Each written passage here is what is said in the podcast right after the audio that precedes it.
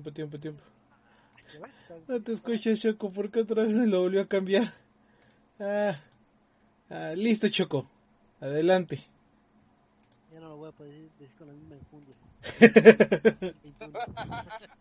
Empezando el 2021 con todo. Fuerza. Muy buenas noches, empezamos un nuevo año y lo que significa una nueva temporada de, de- de esto que es el lonchecito. Ya estamos como los Simpsons, llevamos mil temporadas, pero no importa. Lo seguimos haciendo con el mismo gusto que, que hace como 4 o 5 años. Ya no sé cuánto tiempo lleva eso. Pero pues eh, feliz 2021. Ojalá que haya sido unas hermosas fechas para ustedes y sus seres queridos. Pero pues eh, lo que nos encanta, que es todo el mundo de los videojuegos, pues vamos a empezar con, con un poco de noticias, porque es una época también un poquito carente de noticias, pero, pero vamos a ver qué nos separa en este bonito año 2021. Y pues antes de iniciar de lleno con el programa, eh, recordarles que estamos a través de la plataforma de Facebook Live, porque pues, me gusta mucho esa tecnología, esa brujería de, del cara libro. Y también aquí nos acompañan dos personalidades de, de que, que ya los conocen de siempre, pero siempre les interesa saber qué están jugando. Así que, Michael, muy buenas noches, ¿cómo estás? Choco, muy buenas noches, estoy muy feliz. Ya iniciando esta nueva temporada de podcast del Nochecito, ya hacía falta. Ya, pues, noticias de poquito en poquito de videojuegos habrá, porque igual vamos empezando el año, como que la industria pues, se va despertando también. Pero estoy muy bien, estoy muy feliz de estar aquí, listo para empezar una nueva etapa. Así es, y como se habrán dado cuenta, pues no grabamos varios programas, porque pues, como todo ser humano necesitamos nuestras vacaciones, todos piden vacaciones, entonces, pues aquí se les concede que somos muy buenos aquí. Pero en este periodo vacacional, este Michael, eh, ¿cuáles fueron tus, tus dos o tres juegos que más disfrutaste en esta en esta eh, temporada de- decembrina? Híjole, pues mira, eh, estuve jugando Warzone como siempre, jugando con la banda, nada más que la implementación que les conté de Black Ops y, y Modern Warfare no está tan chida, o sea, arruinaron auténticamente el juego. Eh, estuve jugando también Shadow of the Colossus, la remasterización de PlayStation 4, el PlayStation 5. Y ya nada más, no, no estoy jugando como mucho más, yo me puse a ver películas, series, cosas así bien bonitas. Pero sí, principalmente fue como esa dupla de Shadow of the Colossus y, y Call of Duty las que me mantuvieron muy alegre este año, al final. Eh, qué bueno que se te vea tan alegre. Muy bien, Michael. Y también aquí nos acompaña el buen este Eduardo. Eddie, ¿cómo estás? Muy bien, Choco, ya. Listo para un añito nuevo y, y platicar de muchísimas cosas y esperamos tener muchísimos programas. Que nada nos detenga. Bien, este, mi buen Eddie. Eddie, de casualidad, ¿qué, qué, qué jugaste eh, en, esta quincena, en este mes decembrino? Eh, pues eh, por ahí ya también empecé mi listita de todos los juegos que acabé, voy a acabar este año. Eh, estuve jugando en Spider-Man, el Miles Morales, estuve jugando Ghost of Tsushima, estuve jugando eh, Genshin Impact, mucho Genshin Impact, todos los días Genshin Impact para las misiones de- diarias y no me acuerdo qué más estoy jugando. Ahorita empecé, estoy jugando de Forest con unos amigos. ¿Y está bueno o no? Eh, eh, sí, me gusta, me agrada, está divertido. ya, ya después nos platicarás qué, qué es el juego que eh, yo esperaba que me dijeras más, pero ya, ya no supe que era de Forest. Pero bueno, eh, Es que es un juego viejo, creo. O sea, ya debe de ser de hace 2-3 años de Forest. Eh, entonces, Más o menos. en su, en su momento fue muy popular. En su momento fue muy popular. Así es. Pero eh, después de eso, esta pequeña presentación para que conozcan que han estado jugando mis compañeros aquí presentes, pues vamos a empezar a darle de lleno a las pequeñas noticias que tenemos que comentarles con ustedes para iniciar el año. Y hablando de esto de iniciar el año, pues este eh, el equipo de Team Ninja creo que tiene unas noticias para este 2021, si no mal recuerdo, ¿o no, Eddie? Sí, sí, Choco. Eh, Team Ninja, esta época, esta épica, esta épica desarrolladora, mejor conocida por los títulos de Ninja Gaiden, que digamos uno de los juegos más, este, fueron uno de los juegos más populares en Xbox, eh, inclusive en el Xbox original. este desarrollada de Ninja Gaiden, desarrollada de los títulos de Dead or Alive, este eh, de los juegos de peleas y no sé, pero según yo los este los que eran los de playa, esos no son de Team Ninja. Eh, de todas las franquicias de, de Dead or Alive, este, este Ninja Gaiden eh, y más recientemente Nioh, que fue un juego también muy popular eh, para PlayStation este, 4.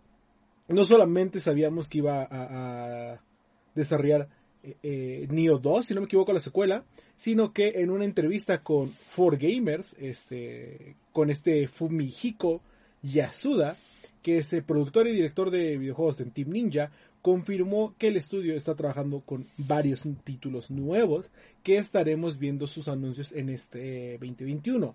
Eh, no sabemos claramente si son nuevas IPs o si son eh, otra serie, ya saben, de Dead or Alive, Neo, o si tendremos el, incluso el regreso de Ninja Gaiden.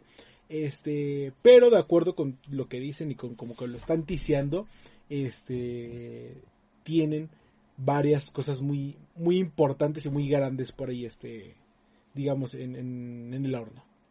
Entonces, este, recordando un poquito, eh, Team Ninja, cuando platicamos, este, es el encargado, bueno, fue el encargado de las franquicias de Dead Alive, Ninja Gaiden, Nioh, eh, pero también, si no me equivoco, trabajó, este, con algunos títulos no, digamos, no desarrollándolos directamente, pero este eh, acompañando o apoyando, si lo queremos ver así, con títulos como eh, Marvel Ultimate Alliance 3 de Black Order, Fire Emblem Warriors, Hirule Warriors. ¿Ok? Entonces, eh, se supone que el primer grande lanzamiento que vamos a tener de Team Ninja es en febrero, en febrero-marzo, que va a salir eh, 2. Este, y la remasterización para PlayStation 5, de Nio y una colección para la siguiente, para la nueva plataforma de PlayStation 5, eh, de Nio con Nio 2 en, este, en esta remasterización, eh, con varias mejoras visuales. Fuera de ahí se supone que tienen más cositas listas para nosotros, que realmente me gustaría ver el regreso de Dead or Alive, eh, de los juegos de Dead or Alive.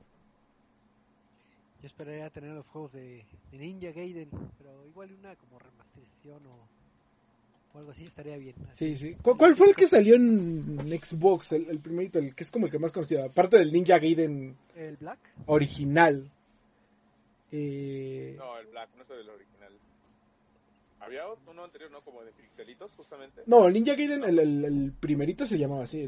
fue en el Xbox, en, en, el Xbox original, que se llamaba Ninja Gaiden. Este. Ah, por ejemplo, también trabajó en Metroid en este lo que se llamaba Other M. Eh, eh, entonces, pues vamos a ver qué, qué tienen preparado para nosotros estos chicos. Ojalá, ojalá que sí me den Ninja Gaiden, hace mucho que no juego. Digo, según yo está... una de las iteraciones de Ninja Gaiden está en el Game Pass, pero no me acuerdo Pero algún día... Debe ser la de 360. Sí, me imagino. Sí, pero sí. Según yo, el, el Black sí es del Xbox original. Sí, sí, Ninja Gaiden debería de estar regreso sí o sí. Sí, sí. a ver qué nos separa, porque al fin de cuentas, lo bello de, de un inicio de año es que pues tienes tantos, tantos lanzamientos que, que te empieces a enloquecer antes de que los atrasen, se cancelen o pase cualquier cosa, pero pues es bonito hacernos este, ciertas ilusiones.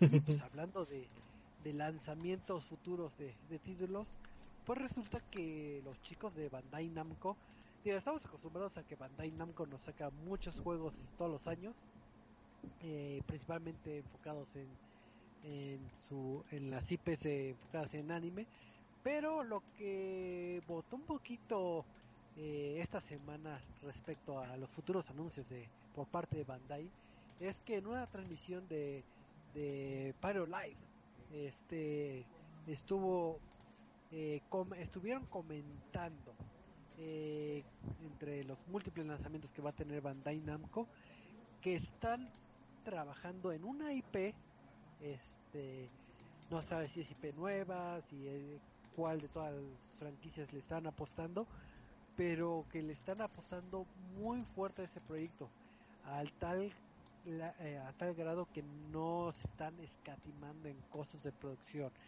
Inclusive puede ser, o si no, es el trabajo más costoso que ha tenido Bandai Namco en toda su historia. Entonces, todavía no sabemos qué es qué proyecto esté trabajando, pero pero le han de tener demasiada fe para que eh, estén generando tanto tanto eh, presupuesto. Sí. y el proyecto lo trae, si no me equivoco, Jarada, ¿no? Lo trae, este, no sé si lo trae él o, o este Hiroshi Matsuyama. La verdad no sé quién es el cabecilla de, este proyecto. Estoy casi seguro que sí es este Jarada el que va a traer este, este proyecto, pero pues ahora sí que no sabemos si sea un Soul Calibur o un Tekken, que no creo porque Digo, no porque sean buenos, Sí, o sea, no, no, no... Sí, es lo que te decía, no me explicaría que costara tanto un, un Tekken. Tal vez Soul Calibur por el pago de IPs. Eh, porque si, os recordarán, Soul Calibur en su momento era, era el Smash de los juegos de pelea. Eh, digo, fue el de el Soul Calibur 5, si no me equivoco. Este, el el de 360, que este, que traía Star Wars, que traía el 4. El 4 traía a Yoda en la versión de Xbox y a Darth Vader en la versión de de PlayStation. Eh, también en su momento, si no me equivoco, creo que una versión del de GameCube tenía a Link. Este tuvo a Link, el último tuvo a este a, a, Geralt, te iba a decir, Witcher, ah, pero sí, a Geralt de Rivia. Este, entonces, pues tal vez entendería porque pues sí, es, es un juego muy vistoso, muy, muchos este, efectos especiales y demás. Pero sí no creo que, no, no me sonaría que el juego más caro de Bandai Namco actualmente sea Soul Calibur o, o Tekken. Que son los juegos que se, que, se especializa Jarada, ¿no? Y, y, de ahí, ¿qué más tienen? Tienen, o sea, no, no por este hablar feo, sino eh, tienen los Tales, que tampoco me sonaría eh, los juegos de pelea de las demás franquicias que pues honestamente muchos se parecen entre ellos. Este entonces no no sé no sé qué estén desarrollando que les cueste tanto. Fuera de el nuevo este Elden Ring, ¿no? Creo que es. Ajá. Eh, el de R. Martin. Y con From Software. Pero creo que ese es de. El desarrollo es de From Software, ¿no? Es From Software directamente. Ah, ok. Sí, pero los distribuye de todos modos este Bandai. Eh, eh, cosa de ver si es algún título en donde ellos sean eh, eh, eh, distribuidores o si es alguna... Pero es que hasta eso yo me quedaría como de... ¿Qué, están haciendo como distribuidores? Que, que eso sí, Bandai ha distribuido muchísimos juegos. De hecho, incluso creo que ayudó en Smash. Este... Entonces... Sí, sí, sí, se me hace muy raro el Estamos, tenemos el proyecto más caro de la historia de Bandai. Tal vez es Tekken, eh, Tekken Cross Street Fighter. Lleva como nueve años esperándolo y nunca va a salir. O sea, puedes, por eso digo, o sea, puede ser uno de estos así, otro crossover eh, con todas las IPs, entonces. Pues sí, es lo único que podría hacer para que el gasto se fuera en pura pura licencia. En pura licencia. pues sí. Pero bueno, ya, ya estaremos viendo qué sorpresa nos trae Jarada por ahí. Así es. Y pues hablando de cosas monetarias y, gastos colosales, este mi estimado Eduardo, si tuvieras como 95 millones de dólares, ¿en qué los gastarías? Híjole. Eh, eh, yo creo que o sea, primero me compraría una casita eh, y después mi, mi, Xbox y mi PlayStation y un par de juegos y ya después lo demás a inversión en el banco. ¿No eh? Eh, sí, no, no, definitivamente no compraría un centro comercial.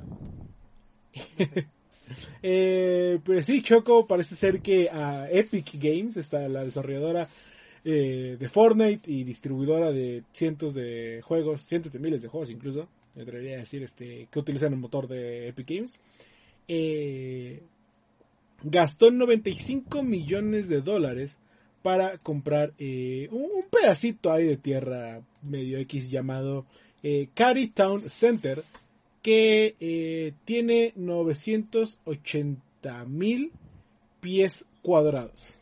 Este, déjame te, traduzco a, metros cuadrados. ¿Cuánto es eso?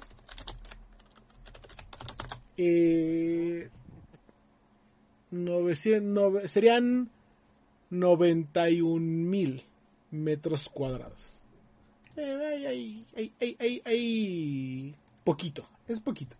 Eh, ¿Por qué? Porque Epic, Games compró este viejo centro comercial que, como platicaba, 980 mil pies cuadrados, este, para convertirlo para alrededor del 2024 en su nuevo centro global, sus nuevas oficinas globales. Eh, para tener pues, básicamente todo lo que es el desarrollo de Fortnite, de la tienda y demás, ¿no? Eh, está, este centro comercial está aproximadamente a dos millas del eh, donde se encuentran actualmente Epic y eh, en North Carolina, este y ahorita este dicen, bueno, ahorita dicen, ahorita cuentan con 2000 este trabajadores, 2000 y cacho trabajadores en alrededor de del mundo. Este, entonces, se supone que para el 2024, eh, con el crecimiento que tienen esperado, eh, eh, van a pues, adecuar este nuevo centro comercial para albergar las oficinas, ¿no? Este se supone que todavía hay unas tiendas que están abiertas pero la mayor parte del centro comercial ya está cerrado. Eh, eh, la compra, de acuerdo con los datos de, de Estados Unidos, la compra anterior a esta del centro comercial la habían hecho por 31 millones este, de dólares y pasaron al consejo de al consejo de que querían cambiar el uso de suelo a uso comercial, a casa, a uso habitacional y hoteles. Este, entonces, quién sabe cuánto parte de esto haya comprado eh, Epic Games para que de qué tamaño van a terminar sus oficinas y qué más va a haber en sus oficinas, pero es este eh, eh, es impresionante la compra que hicieron y además dicen que están trabajando con el pueblo de Cary eh, en hacer un centro recreativo y de deportes que les va a costar alrededor de 193 millones de dólares. Entonces, este, si tomamos en cuenta que la evaluación de la empresa actualmente está en 17 mil millones de dólares, creo que se pueden dar el lujo de comprar un edificio de 95 millones de dólares. Creo. No sé tú, Choco. Pues creo que sí les sobra y para una consolita para el Choco, aunque no trabaje con Epic, creo que sí les alcanza. No, pues ahora sí que una noticia, pues sé de, costos, pero eh, lo interesante es ver eh, qué tipo de eh, la compra ocupan para el uso del suelo, principalmente o que si, si tiene también permisos para viviendas, puede ser que faciliten un poquito a sus empleados el que tengan eh, la posibilidad tal vez de estar ahí descansando y que nomás caminen un poquito del centro comercial, pasen a la zona de fast food y ya luego este, se vayan a las oficinas. Entonces, pues, pues estratégicamente puede que les convenga y pues ahora sí que, eh, que adecúen todo el centro comercial. Algún día compraremos el nuestro. Sí, y, y, estoy seguro que no solamente van a ser oficinas, digo, eh, Google tiene incluso una, las oficinas de Google tienen un área de turistas, casi casi. este, en la cual puedes entrar y comprar cosas de Google. Eh, entonces, yo creo que sí pueden, sí tienen en sus planes acondicionarla de cierta manera para e incluso tener parte de eh, eh, sus competencias de, esports ahí adentro. Entonces, es impresionante la cantidad de dinero y lo que tiene planeado este Fortnite, digo Fortnite, Epic Games con esto. Nosotros peleándonos por una bolsita de arroz, qué triste. Pero pues bueno, eh, si ustedes no quieren sufrir como el Choco con su, su bolsita de arroz, pero pero quieren ser sustentables, pues podrían tener una pequeña granjita, pero si no tienen tampoco ningún terreno, pues pueden tenerla virtualmente con el título de Harvest Moon, porque antes de que pegara Stardew Valley y todos esos juegos, estaba Harvest Moon, todavía se acuerdan, ¿verdad? Y sí. Pues resulta que Harvest Moon One World, eh, eh, este eh, título que estaba pensado originalmente para, para el Nintendo Switch, pues había anunciado que iba a tener una versión para el PlayStation este 4 la cual pues este hubo retrasos por X o Y razón que ya sabemos. Y se retrasó hasta este presente año que es el 2021 pero no todos los atrasos son malas noticias. Porque pues, la gente de Natsume confirmó que este atraso y este tiempo adicional que tuvieron para para mejorar el juego y pulirlo eh, sirvió de par de aguas para que se pudiera crear la versión para Xbox este, el Xbox One. Entonces si ustedes eran este sido fanáticos de esta franquicia pero se habían migrado a otra consola y se habían olvidado de ella pues eh, para nosotros los felices poseedores de un Xbox One vamos a poder jugar Harvest Moon. Sí, sí lo que todos queríamos nuestra consola. Así que la pregunta de la nota es ¿Ustedes jugaban Harvest Moon? ¿Les gustaba? Eh, eh, no, sí. No lo jugué. Eh, o sea, sí, sí, sí juego mucho Harvest Moon. Y de hecho, por eso, eh, cuando hicimos nuestro recopilatorio de los juegos de la década, eh, uno de mis juegos favoritos fue Stardew Valley. por todo la, lo que llevaba con Harvest Moon. creo que el último de Harvest Moon que jugó fue el Oracle of Seasons. De este, que, o sea, es Harvest Moon, pero no es Harvest Moon. Eh, de, el de Doraemon. Ah, sí, sí, sí. Eh, así es, entonces pues si hay este, algún fan, algún fanático de la franquicia pues les gustará esta noticia. Así que ya saben, entonces pronto tendrán en sus manos eh, esta, esta versión. Eh, el título va a estar disponible para el 2 de marzo del 2021 sin embargo, la versión de Xbox One puede que tarde más, porque todavía no hay fecha concreta. Pero pues al menos ya. Harvest Moon para todos. qué felicidad. Y en otras noticias, este, ¿alguien le suena el título de Fahrenheit? ¿No? ¿Sí? ¿No? ¿Qué es eso? No. Sí, a mí me, a mí me suena porque hace... ¿El libro? No, no, creo que no es el libro. No, también, pero el libro también es muy bueno. No, resulta que, eh, bueno, muchos conocemos los juegos de Heavy Rain, Beyond Two Souls y Detroit Become Human, producidos por Quantic Dream y su director es David Cage. Muchos lo quieren, muchos lo critican, pero bueno, su clara muestra de videojuegos siempre da la tendencia de una experiencia muchísimo más cinematográfica. Así es, más que la de Kojima. Pero en este caso hay un juego con el que empezó absolutamente todo y ese es el título de Fahrenheit, un juego en donde te pones en el papel de distintas personas que tienen que resolver unos extraños asesinatos, ya que una maldición empieza a afectar a varias personas y pues tu deber es resolver este conflicto que se encuentra en la ciudad de Nueva York mientras está nevando.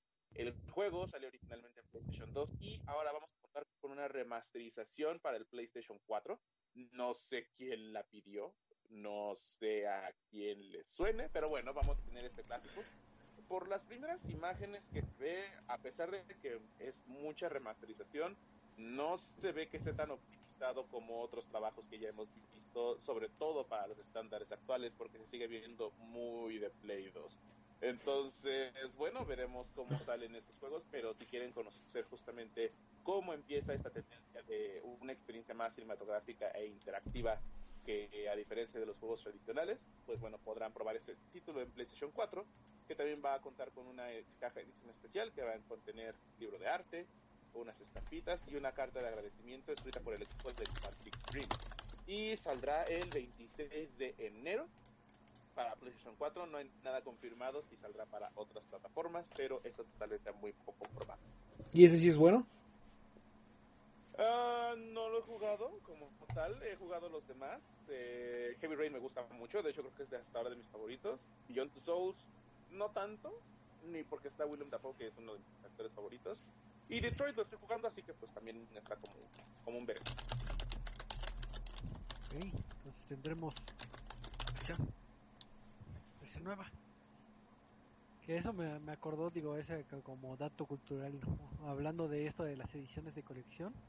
Eh, también me topé en la semana con una nota de de Limited, de Limited Run Games de que ahora sí que hubo mucho interés en los juegos físicos, aunque pareciera que, que ya nos mudamos al digital, porque esta empresa se dedica a hacer, a vender lo que son este ediciones de colección de tus títulos favoritos y pues este anunció que, que superó la marca de 2 millones 500 millones de juegos vendidos en formato físico en formato de, de colección. Así que si tenían eh, la incertidumbre de que si el físico había muerto, no, porque hay coleccionistas que gastan, gastan mucho. Así que pues, sigamos, sigamos pidiendo por estas ediciones bonitas. Así que si hay algún fanático de Fahrenheit o que sepa de este título, pues ya, ya lo puede adquirir. Ya, ya nos enteraremos de qué tan bueno o malo está. Eso es. Así es. ¿Y hay alguna nota adicional? No. ¿No? ¿No? No, ¿por qué no? Pues vamos a, entrar de lleno a lo que vendría siendo la reseña de la semana, porque creo que está vinculado un poquito con lo que estamos platicando de que ahorita ciertos juegos se han mudado un poquito a una experiencia más narrativa y pues ha, jalado cierto mercado eh, este tipo de títulos. Entonces es padre comentarlo porque reseñarlo también es tiene su su toque eh, especial por por la eh, rica narrativa que pueda tener y este es el caso de la reseña de este año digo de este año de, de esta noche verdad Michael ¿O no? Es correcto, es correcto. Porque así como les había anunciado hace unas semanas antes de que entráramos a vacaciones, es que estuve jugando Twin Mirror, un juego de Dot Studios, y pues vamos a ver qué tal te, qué, qué tan buena historia es este título, que ya sabemos más o menos de lo que va, referente a los otros títulos como Tell Me Why o Life is Strange, de los que el estudio pues estuvo trabajando, ¿no? Eh, eh, para empezar, pues con la trama, eh, controlamos a un tipo llamado Sam Hicks, que es un periodista muy perspicaz, muy atento, muy observador, muy tenaz con todo, todo, lo que hace. Sin embargo, eso le ha costado que el pueblo donde reside eh, lo odie, porque gracias a su culpa, así la gente lo toma como su culpa, eh, cerraron una mina que era la base principal de, de, trabajo, pero él había dicho que la mina era peligrosa. Él no vuelve para, para contentarse con las personas, sino para dar su pésame, ya que fuera de toda la vida fallece pero resulta que su hija del amigo dice que tal vez eso no fue un accidente como todos creen, sino que fue un atentado por alguna extraña y misteriosa razón. Así que, pues, como no tienes nada mejor que hacer y porque en todos lados te odian, pues bueno, mejor me voy a dedicar a resolver este crimen, porque seguramente sí, sabré la verdad de todo esto. Creo que algo que, que, caracteriza a Don't Not Studios es que sí se enfocan muchísimo en hacer personajes muy sensibles, dolidos de toda la vida, y desafortunadamente esto ya empieza a pesarle muchísimo con este juego. Para empezar, Sam Hicks sí es una persona fría, pero por lo mismo de que su personalidad eh, se dedica justamente a resolver ese tipo de situaciones. Es apasionado con su trabajo y a muchas veces lo que llega a decir pues no resulta del agrado de todas las personas.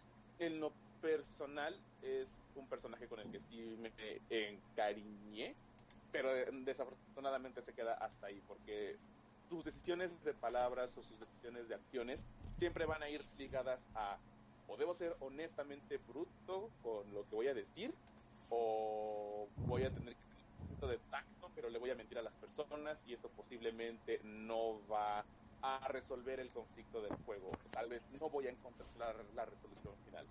Los personajes con los que te rodeas son más simples de lo que uno puede llegar a imaginar y muy estereotípicos. Tienes a la fallida relación con, la, con una persona con la que tenías todo, pero cuando ibas a empezar una nueva página en tu vida, no se pudo porque ya no estaba lista. Tienes a tu rival periodista que le caes mal porque pues simplemente le caes mal. Tienes a los, o sea, partiendo nuevamente de que no eres una persona agradable para todos, al principio todos te van odiando o todos te van rechazando. Conforme va avanzando la historia puede que empieces a tener un poco de afinidad con algunos personajes, pero no va más allá de lo que, como ya había dicho, respuestas muy predeterminadas. No puedo salir justamente de mi personalidad o mi perfil como eh, como, como alguien grosero o no puedo salir de otro perfil que intenta ser blandito pero de todas maneras no confían en ti anudado a esto Sam tiene una aquí hay varias características que empiezan como a, a, componer lo que es el, centro del juego como es muy observador cada una de, la, de, las conversaciones que tienes con los personajes se llega a retroalimentar dependiendo de las acciones que hagas o no con ellos. Tienes a través del menú principal eh, bueno, de, interacción con el juego, vas generando como observaciones, apuntes o notas que, van dependiendo de la misma situación. Por ejemplo, sabes que la mamá de tu mejor amigo, el que falleció, es una persona amable. Si reaccionas o hablas con ella, empiezas a decir, oh sí, recuerdo que esta persona era eh, muy accesible conmigo, pero de repente le caía muy mal. Y así vas forjando una relación pues con estos personajes y se va desentramando como si fuera una especie de panal. Eh, de hecho, así se llega a presentar justamente los personajes, como si fuera un panal dentro de tu menú de opciones del juego. Eh, también, clásico de Dotnod, también encontramos una rama de opciones múltiples que se pueden ir seleccionando con los botones principales para que puedas elegir una conversación, puedas elegir una acción o simplemente quedarte callado para ver cómo va desenvolviéndose la historia también tenemos una personalidad doble con nuestro personaje. O sea, jugamos con Sam, pero él tiene una segunda parte con el que interactúa eh, del lado más honesto o el lado como que tienes que decir esto. Es como, pongámoslo en el ejemplo más burdo para nosotros. Quiero comer algo, pero sé que voy a engordar. Y, el, y la, tu otra persona te va a decir, sí, te lo puedes comer, pero nada más bájale un poquito. Ah, bueno, entonces sí me lo voy a comer parece que todo lo que tienes que hacer, todo lo que tienes que decidir, todo lo que tienes que mover, dependes tanto de tu otra personalidad y ni siquiera se llega a manifestar como una entidad dentro del juego. Jamás toma parte vital de la, de la historia, sino que se queda siempre como ese ayudante de lo que tú tienes que hacer. Es como si fuera un modo tutorial durante todo el título y no llega a, desarrollar absolutamente nada. Yo pensé que llegaría un punto en el que tomaría como él control de la situación, de tan eufórico o tan, eh, tan perspicaz que es que llegaría a decir, bueno, voy a encargarme de ahora de la situación y ya sería únicamente dentro de este camino o a manera de spoiler, una especie de, redención y aceptar su otro lado. No, siempre se convierte como en tu especie de narrador y, o, guía de todo el juego y pues de ahí nos sale. Y también tenemos, eh, por la misma parte observadora de, de Sam, tenemos el palacio mental, una función que desafortunadamente se aprovecha muchísimo. Es un espacio, dependiendo de una situación que hayas vivido, se van recreando diferentes acciones y tú tienes que ir eligiendo, dependiendo de la situación que sucede, eh, cuál es el camino que vas a tomar correctamente. Por ejemplo, al principio del juego eh, hay una pelea en un bar, pero tú despiertas con, eh, con, una, con tu camisa llena de sangre y no recuerdas qué pasó. Entonces vas al bar y en el bar empiezas a recrearlo todo de forma mental y empiezas a decir, bueno, tal vez con esta persona me peleé. Y si no me peleé con él, me fui directamente para acá. Ah, bueno, pero aquí posiblemente me haya pegado. Y casualmente todo lo que tú llegues a acertar siempre va a tener que ser la decisión correcta. No hay forma de equivocarte. Y de hecho, no puedes avanzar en el juego si, si te equivocas. O, o, no es como que desbloquees algo más o menos revelador, porque al final es el camino siempre es así, tiene que ser siempre así. O sea que técnicamente solo hay un camino, digamos, en las decisiones. Al final, eh, sí puedes, dependiendo de cómo vas relacionando con los personajes, puedes desbloquear uno de cuatro finales. Pero al final, los finales tampoco son como el, ah, la cosa más sorprendente. Eh, por un lado, si encuentras justamente la verdad, pero también por otro lado puedes callar sobre la verdad. Entonces ya eso dependerá justamente de cada uno de los jugadores. Y regresando parte a esto de del palacio mental, no sucede muchas veces. Cuando sucede, te gustaría verlo de otra manera. Eh, hay ocasiones en las que quieres escapar justamente porque te empiezas a poner muy nervioso, pero y te van interponiendo como varios obstáculos o retos que tienes que ir pasando, pero como tampoco nadie te indica qué es lo que tienes que hacer, pues de repente puedes chocar con estos espejos o impedimentos y no sabes qué va a pasar. Pensaba que sí tendría como una especie de final o como un fin del juego, y no, tampoco resulta que nada más te van repitiendo la secuencia y la secuencia y la secuencia hasta que aprendas a dónde tienes que ir, sí o sí. Entonces, a pesar de que el juego muestra muchísimas opciones y mecánicas interesantes, no las aprovechan al máximo y tenemos a todos estos personajes que, como ya había dicho al principio, están tan dolidos de la vida que ya sabes por dónde va a ir la cosa siempre. No hay de verdad un motor que digas, wow, este personaje cambió como por ejemplo lo fue esta Max en Life is Strange, que es, o sea, todo, lo, todo su historia, todo su giro llega a ser tan atrapante o tan doloroso que dices, wow, pobrecita de ella. Y en este caso no, en este caso sabes que puedes llegar a ser un hijo de la fregada, pero no quieres serlo y, no hay forma de redimirte de todo, del todo porque al final todos desconfían de ti. Y nuevamente tus acciones dictan a que si eres bueno, pero te, les caes mal, o eres malo y comprueban con eso justamente que tenían razón sobre ti, eres una persona odiosa. Por eso es el único personaje que me cae bien el protagonista, porque a pesar de todo eso, él es el único que está bien estricto. Desafortunadamente, en un espacio en donde todos son tan predecibles, no se siente de verdad esa presencia del personaje. Del aspecto técnico, um, el, juego desafortunadamente tiene muchos problemas. Eh, bueno, son los, los más comunes. Eh, la carga de texturas no funciona muy bien. A veces también el juego tiene unas caídas de frames eh, perdón, esto al principio de cada nivel, digamos, o al, principio de cada segmento. Pensé que esto se podría mejorar en PlayStation 5 porque el juego está para Play 4, lo puedes descargar en Play 5, pero no se aprecia tampoco un cambio tan considerable. También llega a tener un poco más de...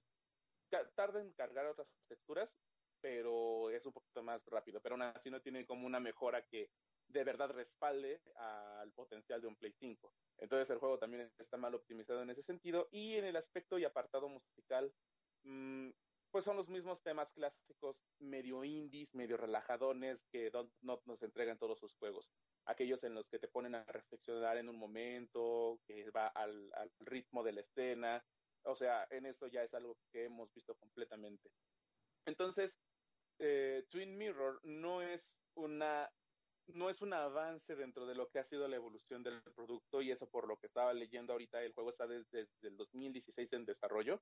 No es una evolución que yo hubiera esperado dentro del estudio. Está bien que quieran mostrar esa experiencia, pero creo yo que ya tienen ellos la, la, herramienta para poder seguir evolucionando historias narrativas eh, más emocionantes o más atrapantes. De lo contrario, me atrevería a relacionarlos con lo que pasó con Telltale Games, que no salieron de ese lado en donde siempre era decidir, decidir, decidir, y no quisieron explorar con alguna otra opción, y es preocupante.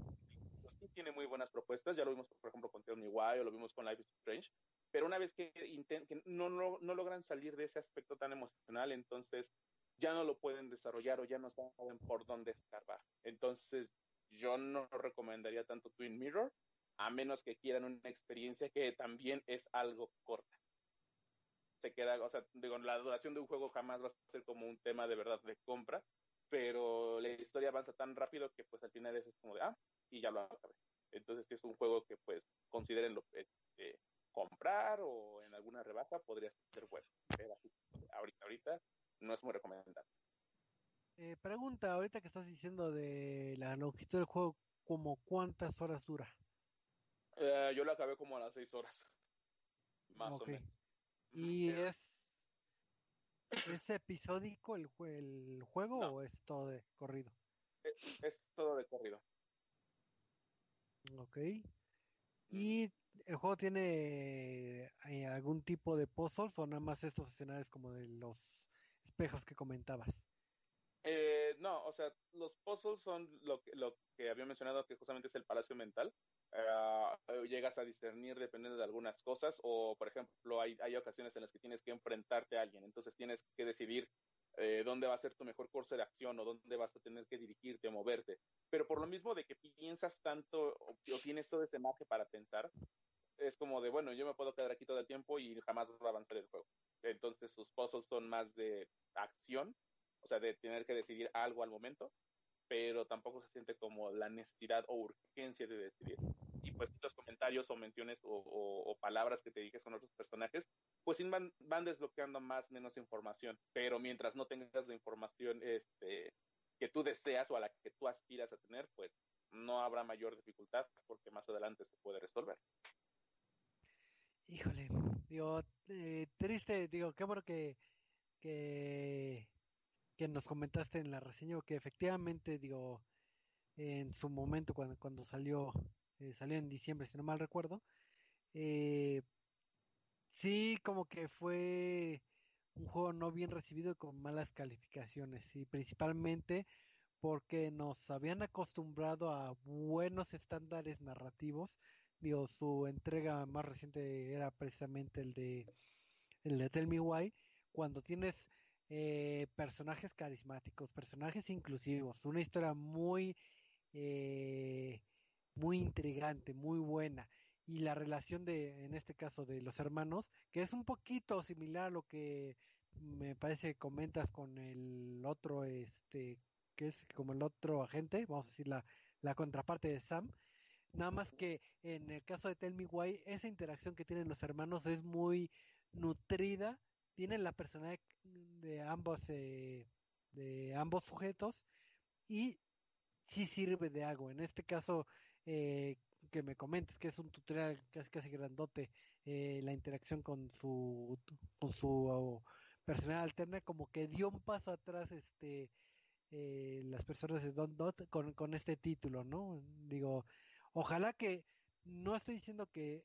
cambien de género o que se enfrasquen pero si vas a repetir la fórmula pues repítela con mejoras no digo y al final de cuentas digo si ya saben hacer juegos que se especialicen y mejoren, porque si este Twin Mirror como que si no, por lo que nos comentas y por lo que he visto, si no, eh, no termina de cuajar tristemente. Qué triste. Y me parece que justamente como, como empalmar ambos desarrollos de tanto Tell Me Why como Twin Mirror, pues seguramente llegó a ser esto, que divides a tus estudios y tienes que trabajar con tantas personas o enriquecerte con otras personas y no terminas, o, le das prioridad a una o terminas eh, arruinando las dos. Entonces, en este caso, pues fue todo lo contrario, ¿no? Con Tell Me Why vimos una experiencia que sí fue, eh, como dices, más enriquecedora, más eh, funciona muchísimo la sensibilidad que te quieren mostrar y aquí no, aquí te lo quieren mostrar ah, como lo había dicho con Fahrenheit, o sea, un thriller en donde tú eh, vas a descubrir toda la verdad y aunque la descubras, pues también te dan la opción de querer decirla o no. Y al final, eh, por lo mismo de esas decisiones de hacer entre lo correcto o lo justo, pues no llegas a terminar convencerte por algo, porque al final no es lo que uno quería. O sea, uno hubiese buscado otra cosa. Tampoco es como un juego tan rosa con esta parte de los amorillos que tiene el personaje, que tampoco se desarrolla. Es como ah, una historia de amor Ash.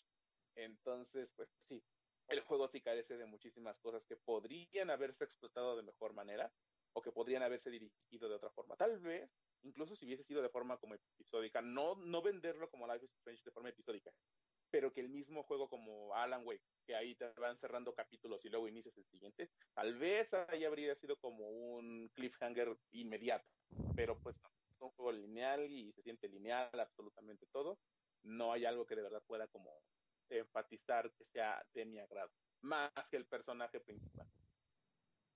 Ok, este, Eddie, ¿alguna pregunta repente el juego o seguimos avanzando? En los logros, los logros. ah, sí, logros. Ah, logros.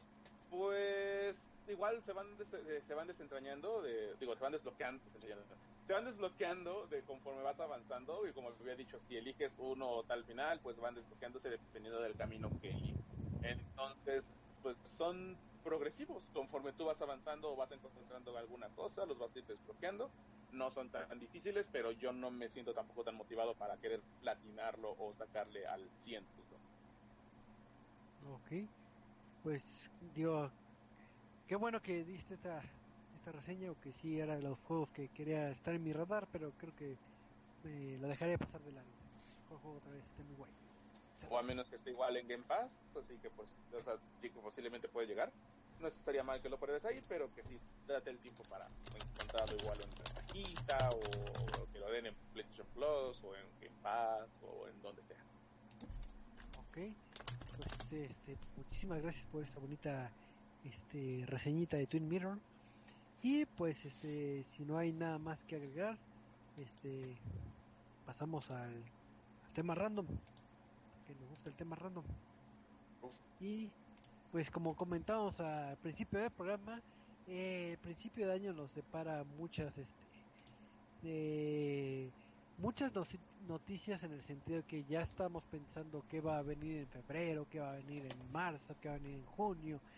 Obviamente si no hay atrasos ni nada por el estilo, pero eh, pues vamos a ver qué, qué juegos eh, tentativamente van a aparecer en este 2021 y cuáles serían como nuestras recomendaciones o lo que nosotros estamos este eh, esperando más en este bonito año 2021.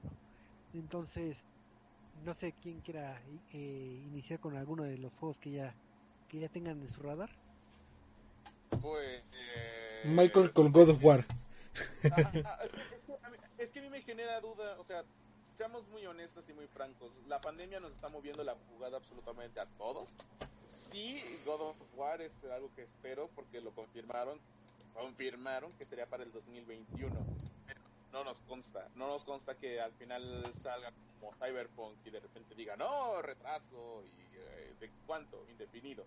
Entonces yo esperaría sí God of War, como Chico Play que siempre he sido. Ah, también confirmaron que Horizon también va a salir en 2021. Lo que sí está supuestamente confirmado es Ratchet and Clank, la que va a presentarse en primavera de este año. Así que pues serían esos tres juegos. Porque igual sea, he estado tan desconectado de todo lo que va a venir que no, no sé qué es lo que va a salir. Entonces pues sí, serían esos principalmente Ratchet and Clank Rift Apart, el nuevo God of War y el nuevo Horizon que están confirmados. ¿Y si crees que vayan a llegar los tres el próximo año? No, pero ya estamos este año. Digo, ¿este año? Ah, sí. Sí, sí, sí, del próximo año sí pasa. No, ya sí creo que puede llegar a pasar, pues lo, lo vimos en el 2018, que salió God of War, salió este, Detroit justamente, salió Spider-Man, entonces sí, creo que sí pueden llegar a salir, y como los juegos son tan de tendencia de, ahora nos enfocamos en este, y de repente, oh, pero ya viene el otro, entonces pues yo creo que van a tener el tiempo para anunciarse de esa forma, y van a poder convivir sin ningún problema, pero sí, insisto, la pandemia está tan tan mal que no sé cómo llegar a afectar al lanzamiento de estos o de otros juegos. Así es, puede puede ser que haya este, más atrasos, pero ahorita eh, pues hay que desglosar uno que otro jueguito que, que, que tengamos en nuestro radar para que si hay personas que también están desconectadas, porque eh, sí es cierto ese comentario que comenta este, este Michael, eh, pues sí, la pandemia nos hace pensar en, en otras posibilidades que no tanto es en los videojuegos y, la forma de recibir la información ya no es tan tan asidua como, como en otros años, ¿no? Eh, yo de los títulos, eh, bueno, uno de los títulos que estoy esperando este eh, mucho eh, tenerlo en mis manos es este el título de, de Nier Replicant, versión 1.2247, etcétera, etcétera. Un millón de 4, números. 4, 3, 9. Ah, Ah, ya que pues eh, pues tuvimos eh, en estos años la, el título de Nier Automata que, que como comentaba y pueden leerlo en nuestra en nuestra columna de los títulos que más nos gustó esta década eh, es un título de de Yoko Taro que tanto tanto me gustó que me sorprendió demasiado eh, no tenía eh, sí tenía expectativas pero no creí que superaran tanto. Entonces qué mejor manera que pues, eh, disfrutar de este de esta remasterización y ya conocer un poquito más de los orígenes. Y si supieron armarla bien con con Automata pues estoy seguro que, que, que en esta en Replicant pues ahora sí que vamos a tener otra historia bastante bonita entonces eh, pues, es de los títulos que, espero y si no mal recuerdo sale el 23 de abril si no pasa nada. Espero. Entonces, es uno de mis títulos que, yo espero. Ok, ok. Eh, yo, principalmente hay dos. eh, y más que nada porque los vimos en Game Awards. El primero es Back for Blood. Que este es el, la secuela. eh, ¿Cómo se llama? ¿Secuela espiritual? Este. Eh, eh, la secuela espiritual de Left 4 Dead. Y, o sea, son los mismos desarrolladores de Left 4 Dead. Se ve como Left 4 Dead. Parece Left 4 Dead. Tiene zombies de Left 4 Dead, armas de Left 4 Dead. Y creo que lo que agregaron son como personajes con habilidades. Entonces, se ve que hay más personalización, más RPG y demás. Entonces, se ve muy bueno y sí, sí es de los que más espero. Eh, eso y... No me acuerdo. Pero creo que este año también iba a salir Star Wars o lo, o lo atrasaron hasta el 2022. El de Lego Star Wars, Ajá. según yo, iba a salir en, en, en marzo, ¿no? Según yo, este año sale de Lego Star Wars el, el Skywalker Saga. Y nece- desde que me dejaron verlo en E3, es como de, necesito ese juego ya. Eh, entonces, este, Lego Star Wars Skywalker Saga, todo lo que es el RPG. Eh, otra de las sorpresas, bueno, de las sorpresas de las cositas que nos anunciaron en Game Awards fue el Yakuza Remastered Collection. Que se supone que van a remasterizar todos los juegos de Yakuza hasta el 6 si no me equivoco, para Xbox One. Y, y es como que lo fuerte porque, si no me equivoco, va a ser parte de Game Pass. Después de todo el- después de que eh, eh, Yakuza 7 o bueno Yakuza Like Dragon fuera exclusivo de bueno es exclusivo de Xbox por un año creo Eh, también sacaron la exclusividad de los remasterizaciones entonces los Yakuza son juegos muy buenos. Y, sigo diciendo que Laika Dragon debió haber jugado, ganado mejor RPG del año en los Game Awards. Este, entonces los, los Remaster Collection eh, eh, es algo que, que también quiero ver. Y creo que esos salen al finales de enero, entonces tampoco falta mucho. Eh, El 28 de enero. El que sí es en dos semanas, en 10 días, sale Scott Pilgrim. The World versus The World, The Game, la edición completa. Eh, y, y neta desespero que saquen una de Lim- Limited Run Games o alguna edición especial. Porque sí lo quiero tener en, físico ese, ese título Scott Pilgrim. Entonces, este, creo que, creo que ese es el que más necesito así ahorita, que, que ya va a salir en dos semanas. Y es como, sí, necesitamos que regrese Scott Pilgrim, uno de los mejores beat'em ups. Eh, si no han escuchado la música de Anama- este, ajá, este, siempre lo digo mal, eh, Anamanaguchi. Si no han escuchado la música de Anamanaguchi, eh, es hermosa en el título de Scott Pilgrim. Eh, entonces, creo que, creo que Sc- Scott Pilgrim, creo que también sale Hitman, ¿no? Este mes. El 20. Hitman sale este mes, el, El ah, 20. el 20, entonces, este, va a ser interesante porque por lo que estaba viendo, como que lo construyeron con el mismo motor de Hitman, pero lo mejoraron, entonces, así de bonito como se va a ver el Hitman 3, van a tener mejoras los demás Hitman, eh, como actualizaciones para que se vean igual de bien. Eh, eh, y aparte es el primer título que va a sacar IO Interactive por su cuenta. Este, recordando que antes era por parte de de Warner, si no me equivoco. No, Square Enix. Sí, Square. Sí, sí, era, era de Square Enix con- cuando sacó Hitman. Este.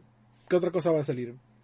Eh, Yo la que estoy esperando también es, digo, no es un título triple A, pero también eh, desde que lo anunciaron este, ya hace tiempo sí me causa este, cierta curiosidad que este título de, de 12 Minutes, este, ah, el que se regresa cada. ajá, este título de Time Loop, eh, bueno, que regresas en el tiempo en donde eh, llega un asesino y te va a matar y tienes muy poco tiempo para resolver el, detalle.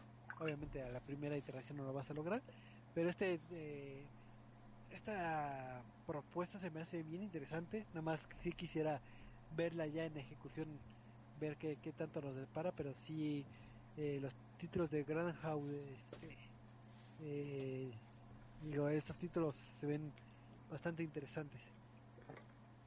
Pero sí, quiero, quiero ese juego. Eh, también, digo, me da la duda de lo que alcanzamos a ver. Creo que también fue en este. En. Game Awards. El Ghost and Goblins Resurrection. Que este va a salir dentro de dos meses, creo. En febrero, el 25 de febrero. En, en febrero, el Ghost and Goblins Resurrection. Que pues, básicamente es el regreso de una de las franquicias más amadas y odiadas. Eh, no, no sé, Choco, si tú lo jugaste en. ¿Qué fue? ¿En eh, Super Nintendo? NES, En el NES. No, es cierto, sí, porque en el, fue en el NES. Porque para Super Nintendo salió Super Ghost and Goblins. Sí, sí lo jugué cuando, cuando era muy, muy, muy joven.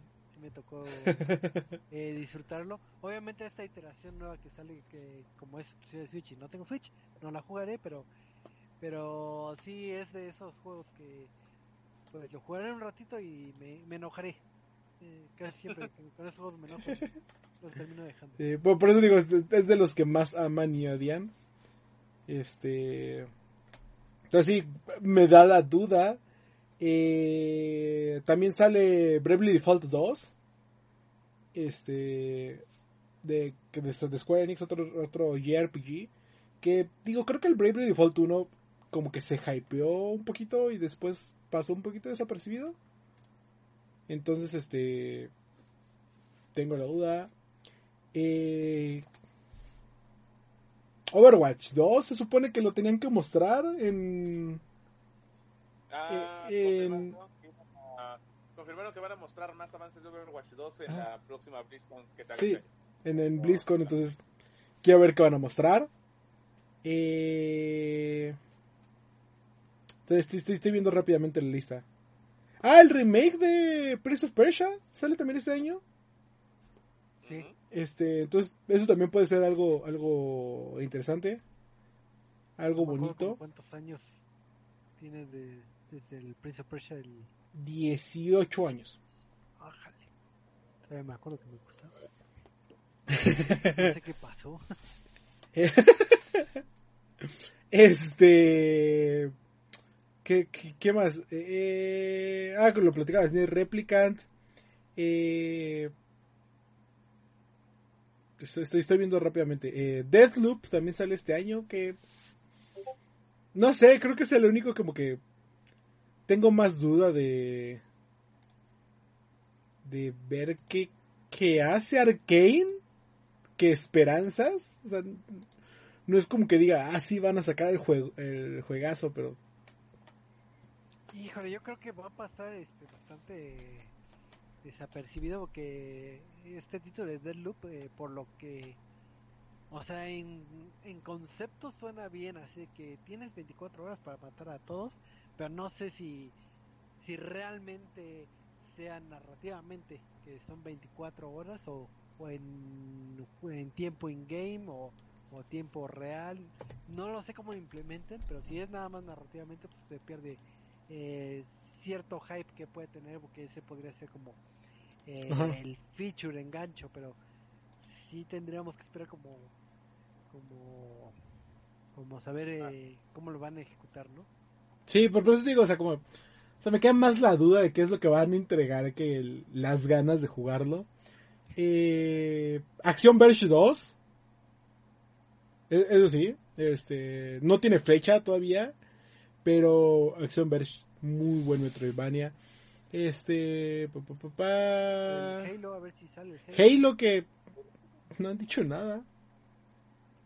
Este, memes. miren, se supone que sale Cyberpunk 2077. no, no es. Eh, Hablando de Cyberpunk, la- las actualizaciones que salen en febrero. tienen que salir este año, sí. Eh, sí, las de Xbox. ¿Dices la, la actualización o la de Series X y PlayStation 5?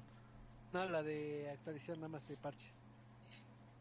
que han estado partiendo el juego en, estos, en estas semanas, pero que las fuertes se salen en, en enero, en este mes. Eh, los juegos de Warner Bros. Los que había anunciado, este. Gotham Knights y. Y, y, y, y, ¿Cómo se llaman? Este. Suicide Squad. Suicide Squad. Creo que el de, el, el de Harry Potter será para el próximo año. Ah, se va a estar buena. Pero creo que Gotham Knights sí era de este año. Gotham Knights sí es de este año. E- Entonces, este. Ah, se me olvidaba, Far Cry también sale. Far Cry. ¿sí? Far Ah, Cry, sí, sí. Far Cry se, se ve, o sea, la historia es buena y dicen que va a burlando, ¿no? Ajá, es, es que ja, atrasaron su juego. Oh Dios, les venimos a decir que atrasamos nuestro juego. Pero sí, aparte dicen que la historia va a estar ligada con, si no me equivoco, con Bass, con el Far Cry 3.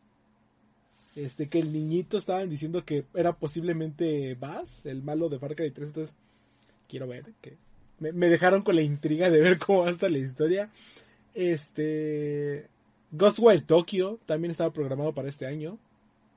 Eh, que después de despedir a a, a, a la chica esta, ¿cómo se llama? se me olvida su nombre. A, a la de yay, este, quién sabe qué vaya a hacer y se ve súper raro. Creo que el último avance que vi me quedé como, de, ok, Nadie, nadie que conozca como que esperaba eso de Ghostwire. O sea, imaginábamos otra cosa y de repente lo medio confuso y es como de. es como, de, ok, voy a jugar Phasmophobia. Eh, Yo uno de los títulos que espero, bueno, recomiendo si nunca jugaron el título original, eh, va a salir la versión de aniversario del título de Braid.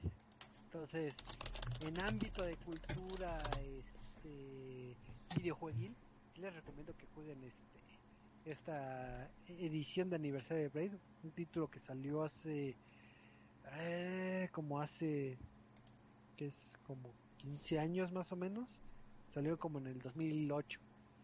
Entonces, no soy bueno para las sumas, pero. pero Mira, sí, sí. recordemos que fue de los títulos parteaguas para ese movimiento este, independiente eh, que tuvo cierto boom ya hace ba- bastantes años. Entonces, sí, como, como cultura este, videojueguil, sí les recomiendo. Y es muy, muy buen título, el título de, de, de Braid. Entonces, jueguenlo. Que sale. Pues, en teoría debe que salir como yo creo que por marzo, pero no tengo el dato. Pero sí. Este. Estaba viendo eh, Greek Memories of Azure. Este. Que no sé si recordarás, Choco, pero tuvimos a los chicos de Greek en entrevista aquí, eh, los de Navegante, y también los vimos en este en la mole. Entonces, también apoyar el, producto mexicano. La verdad se ve, muy bueno Greek Memories of Azure. Eh, creo que todavía no tiene fecha definida, pero al parecer sale este año. Eh, eh, entonces, Greek Memories of Azure. Que, falta el, año, el, día en el que nos vayan a dar. Es que estoy viendo aquí la lista que no. Al parecer, Howard's también, el Howard's Legacy, el de Warner Bros. también está listado para este año, pero no tiene fecha. El Resident Evil. eh, para Ah, el. Village. Village People. Ah, Fíjate que no le tengo tantas ganas al Village. O sea, de por sí yo no soy mucho de Resident Evil. Pero el Village creo que no me llama. Pues mira, pro- lo mismo se produjo con el 7 y me entregaron un producto aceptable. Ajá. De- Me, me atrevo a decir. Y pues sí, como que de este ver el hombre lobo, las, o sea, como que se va a seguir enfocando en este lado eh, donde la hipnosis, la- los poderes psíquicos son como lo principal. O sea, quién sabe qué quieren entregar con este juego. Pero bueno, Sí. Este. Kerbal Space Program 2. Se supone que también está, había sido atrasado para este año. Eh, eh. ¿Mande? Kerbal Space Program 2. Ah, ya. Este, recordar que también Kerbal Space Program un- el 1 fue este desarrollado por mexicanos. Y de hecho, según yo lo puse en mi lista de mejores juegos de la década pasada. Eh, porque sí es una joya que todos deberían disfrutar y frustrarse porque no pueden despegar un cohete. Este. Entonces, Kerbal Space Program. Eh, tenía otro por aquí y lo perdí. Este. Ay. ¿Cuál otro les voy a decir? Ah, sale el Fantasy Star Online 2. 2. El, como la nueva expansión de Fantasy Star Online 2. Eh, que va a ser de Xbox, el New Genesis. Entonces también es algo que, eh, que quiero ver. Este, Rainbow Six Quarantine, pero creo que también está atrasado todavía. Eh, no han dicho nada. Y tiene el listado Skull and Bones, pero estoy seguro que Skull and Bones no va a salir hasta dentro de dos años. Just Dance, como todos los años. Just Dance, sí, sí, sí. Este, Call of Duty, el FIFA, el FIFA. Uy, el FIFA. O sea, los títulos anuales, esos sí, los que ya sabemos que van a salir. Pokémon, Pokémon, mi Pokémon, ¿dónde está mi Pokémon? Eh, que, que, que, también eso, ¿eh? Este es un año en el cual se celebran muchos aniversarios. O sea, es el 25 aniversario de Pokémon, es el 35 aniversario de Zelda, si no me equivoco. Y también el de Metroid es el 25. Este, bueno, el 25, el 15 de Metroid. Entonces tienen se vienen varios aniversarios de, de, juegos para este año. Que pues todos están duro y dale que quieren un remake de Joen en Pokémon. Entonces eh, quién sabe que vayamos a ver, un remake o, o, tal vez no tengamos Pokémon este año. Eh, Zelda, falta el anuncie Breath of the Wild 2 y recordar que Nintendo es de los que dice, ah, sí, el próximo mes ya está Zelda, listo. Y el próximo mes ya lo tenemos que comprar, entonces no me sorprendería que en febrero eh, o en junio o hasta junio que es C3 sea el anuncio de, eh, de Nintendo diciendo, sí, en noviembre va a estar Zelda, listo. No, no me sorprendería para nada. Sí, así siempre han sido los chicos de, de Nintendo que nos avientan los bombazos y, y, cumplen. O sea, eh, algo que no esperabas, que está bueno, y ya, de volada, de que ya ten, ten, querías un Metroid, ten, Metroid. Ah, ¿verdad? Metroid, no aplica. Entonces sí. si me preguntas a mí, creo que el que más espero eh, después de Scott Pilgrim tiene que ser Back for Blood. No, no digo Scott Pilgrim porque pues, ya está a 10 días. Eh, entonces, no, no creo que me lo vayan a quitar, ¿verdad? No somos este. No son CD Projekt Red. Eh, oh, mira. Aparte, el juego ya estaba hecho, Dios mío. no tienen por qué retrasarlo. Pero sí, este. Yo creo que Back 4 Blood es el que más espero de ese año. Yo este año, yo creo que sí, el que más espero sí me quedo con. Con este. Nier Replicant. Ahí. No sé qué número sea, pero. Yo creo que es de los títulos que, más espero. Y. Sí, creo que me quedaré con ese. Y, bueno, y no digo Scott Pilgrim porque ya dijo Eduardo, pero ya sé que, ya sabemos que aquí todos enloquecemos con Scott Pilgrim. ¿Y tú, Eddie, con cuál te quedarías? Michael. Digo, perdón, Michael. Perdón. Ah, sí, no, con God of War, si es que sale, con Horizon, si es que sale, y con Ratchet Clank, si es que, si es que anuncian algo. Pero pues lo mismo me mantengo como mis expectativas hasta no ver una fecha y no tener esta fecha ya no confío ya en, en un anuncio. Sí, Projekt me dejó muy claro eso. Y ya en algún momento platicaremos de toda su Creo que ya pasó un poquito el boom de, de platicar de ellos. Pero después no sé cómo está. Listo, feliz historia. Pero pues, sin nada que agregar, yo los invito a los pues, escuchas que nos manden un mensajito a través de las redes sociales, que nos digan cuáles son los títulos que, que más esperan, porque obviamente eh, ya tenemos ciertos anuncios, ciertos este, lanzamientos programados, que si no pasa nada, pues no se moverán, esperemos.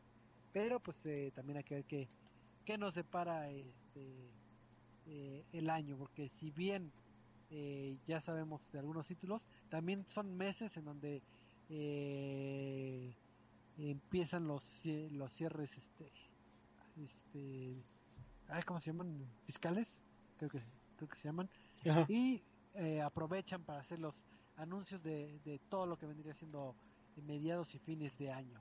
Entonces, eh, pues vamos a ver qué, qué tantas noticias nos dicen por parte de Team Ninja, por parte de Bandai y de todas las este, publishers y distribuidoras. Entonces, si quieren estar informados, pues también recuerden que pueden escuchar este bonito podcast a través de Spotify, YouTube y otras plataformas o leer las noticias en primera mano en nuestro portal de, de restmx.reviews. Y pues este, pues ya vamos cerrando el programa y pues vamos a pasar los eh, anuncios parroquiales, despedidas y demás. Así que Michael, date tu tiempo. Eh, eh, pues muchísimas gracias por acompañarnos y por dar eh, bienvenida al 2021 con nosotros.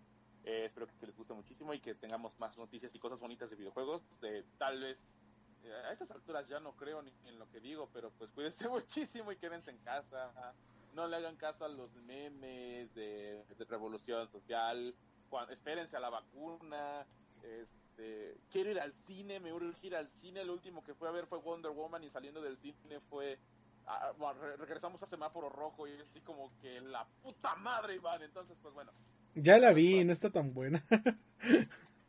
tiene sus cosas o sea me gustó pero bueno eso igual sería te- tema de conversación para después pero muchísimas gracias y pues sigan jugando sigan disfrutando sus videojuegos compren gasten y diviértanse y pues No, no compre. nos vemos no compre yo compré un Eternal de Navidad y Uh, ya no nice. sé qué hacer con mi, con mi vida. Y lo compré con los DLCs. Pero bueno, este. Ah, y ya empecé Dishonored para variar un poco la. A ver qué sale. Y pues nos vemos a la próxima. Está bien, muchísimas gracias Michael después de tu locura. Vamos a pasar a, con, con las despedidas del buen Eddie. Eddie, Eh, pues muchísimas gracias a todos por acompañarnos. Este, un saludo hoy en su día a todos los periodistas. Eh, hoy no vino Lobo, entonces eh, técnicamente él es el único periodista de nosotros. Este, eh, eh, si nos vamos por la definición, digamos, eh, eh, de aquel que tiene su su título de periodista. Eh, eh, entonces, eh, un, un abrazo a todos los periodistas. Ya te tocará Michael el día de los actores de voz. Y a Choco el día de los todólogos. este. Entonces, muchísimas gracias y ah, un abrazote. Iniciamos año, iniciamos también década. eh, eh, o iniciamos todo, entonces esperemos que nos acompañen. Y no se pierdan también eh, seguirnos en arroba sentinela OP en Facebook, Twitter e Instagram para pa- no para todas las noticias sobre deportes electrónicos. ¿esta semana hubo podcast? No va, o sea, también estábamos de vacaciones hasta el sábado regresamos. Y posiblemente tengamos un cambio de horario. Ok, pues estén eh, al tanto de las redes sociales para, para que sigan las noticias enfocadas de, del mundo de esports. Y pues este, pues nada, ya irnos este despidiendo, agradeciendo a las personas y como tip, antes de que termine de cerrar el, eh, el programa, si ustedes siguen eh, encerrados y no saben qué, qué, qué ver o qué comprar o en qué gastar, si tienen eh, eh, el Game Pass, que, que ya hemos platicado en reiteradas ocasiones, en las ventajas pueden conseguir su su, su, su mezcla de de Disney Plus. Y ahí se ponen a ver Oh. de Mandalorian. o algo, o algo que les guste de Disney. Que lo han visto mil veces, pero, pero pueden verlo otra vez más.